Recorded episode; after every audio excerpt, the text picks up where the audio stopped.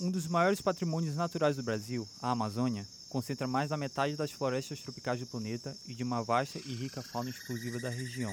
Viajar para Manaus, capital do Amazonas, é a chance de ver de perto e encantar-se com espetacular biodiversidade. Segundo dados da empresa estadual de turismo do Amazonas, a Amazonas Tour, o Amazonas registrou um aumento de 4,84% na chegada de turistas no primeiro bimestre desse ano.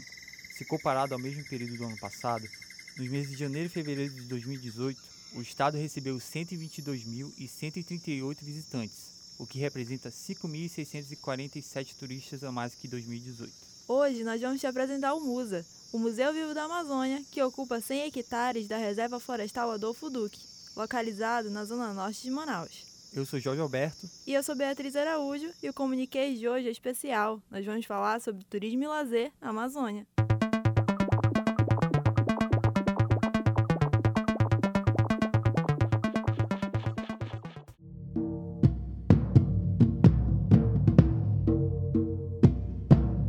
Na segunda metade do século XX, o Brasil se encontrava no segundo governo de Getúlio Vargas, que foi marcado por uma grande política econômica que priorizou o nacional desenvolvimento do país. Neste período foi criado o Instituto de Pesquisas da Amazônia, INPA, com sede em Manaus. Seus primeiros anos foram caracterizados por pesquisas, levantamentos e inventários de fauna e flora. Porém, em 1963, uma área localizada no norte de Manaus foi cedida pelo governo do estado ao INPA, nascendo assim uma reserva florestal biológica dedicada a estudos, que leva o nome do astro-húngaro Adolfo Duque, em homenagem ao botânico que dedicou sua vida a pesquisar e documentar a floresta amazônica. Em 2000, o governo federal inaugura o Jardim Botânico, uma medida estratégica para aproximar a população local dos atrativos da reserva. A partir de 2009, a administração da reserva ecológica é passada ao MUSA, que, segundo seu estatuto, no artigo 4 do capítulo 2, tem por objetivo desenvolver, administrar programas e projetos da museologia, divulgação do conhecimento científico-social dos biomas, da história e das culturas da região amazônica.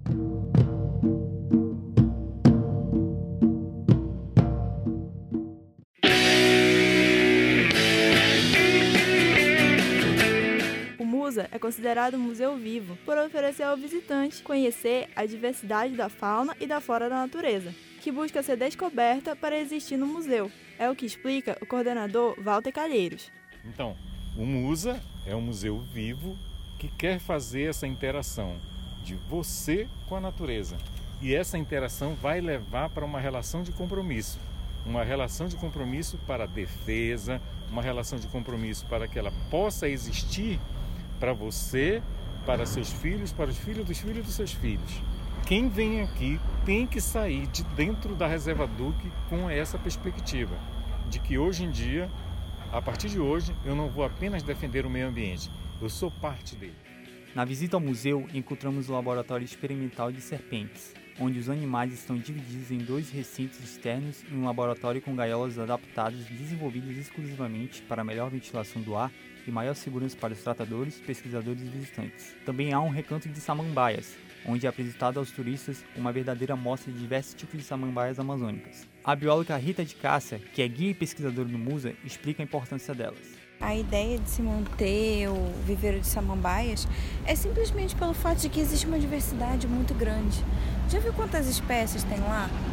Tem mais de 22 espécies descritas. Isso que a gente tem plaqueado, né? Em meio às trilhas, há uma exposição permanente chamada Peixe e Gente, que conta das práticas e das armadilhas de pesca e histórias de povos que vivem no alto do Rio Negro. Tudo isso exposto em painéis que mostram diversas espécies de peixes que se encontram em rios do Alto Solimões. A exposição também conta com uma cozinha tipicamente indígena e com utensílios tradicionais utilizados no dia a dia. Uma das atrações do Musa é o Lago das Vitórias Amazônicas, também conhecidas como Vitórias Régias. As trilhas na floresta proporcionam ao visitante passeios agradáveis e contato mais íntimo com a natureza. A visita conta ainda com a torre de observação de 42 metros de altura, que nos permite a vista da copa das árvores, além de uma visão panorâmica da cidade. O visitante tem até a opção de observar o pôr do sol. São apenas 244 andares de escada. A subida é longa, mas a gente garante que a vista recompensa. A torre também é usada por pesquisadores e estudantes, que instalam equipamentos para poder observar e documentar pássaros que por ali voam. Durante nossa visita à torre, conversamos com um biólogo que veio das Filipinas só para estudar a floresta. Seja um parque disse que viu a musa porque recebeu informações turísticas de que a torre de observação é o melhor lugar para assistir o pôr do sol. Hum.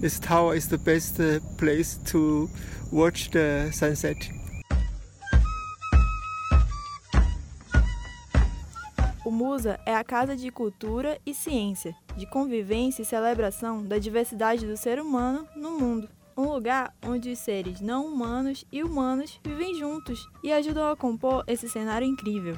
É, nele é desenvolvido pesquisas em divulgação e popularização da ciência e da educação científica e cultural. Hoje a chamada economia da cultura é uma das maiores alternativas para o crescimento econômico de vários países. A aposta na indústria cultural como fonte de novos recursos é uma forma de impulsionar a economia. Segundo dados de 2018 do Ministério do Turismo, feito por um estudo realizado pela Universidade de Oxford no Reino Unido, o turismo foi responsável pela injeção de 163 bilhões de dólares no Brasil em 2018, o equivalente a 7,9% do produto interno bruto brasileiro do ano.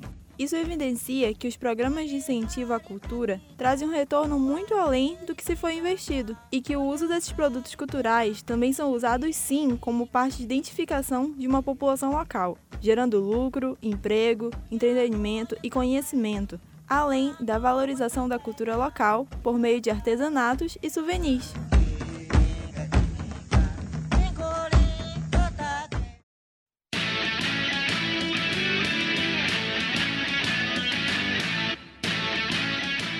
Musa está localizado na Avenida Margarita, no bairro de Cidade de Deus, zona norte de Manaus, e está aberto de 8 e meia da manhã às 4 horas da tarde, de segunda a domingo, exceto as quartas.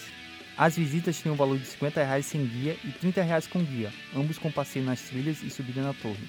Para mais informações, acesse museudaamazônia.org.br. Tudo junto.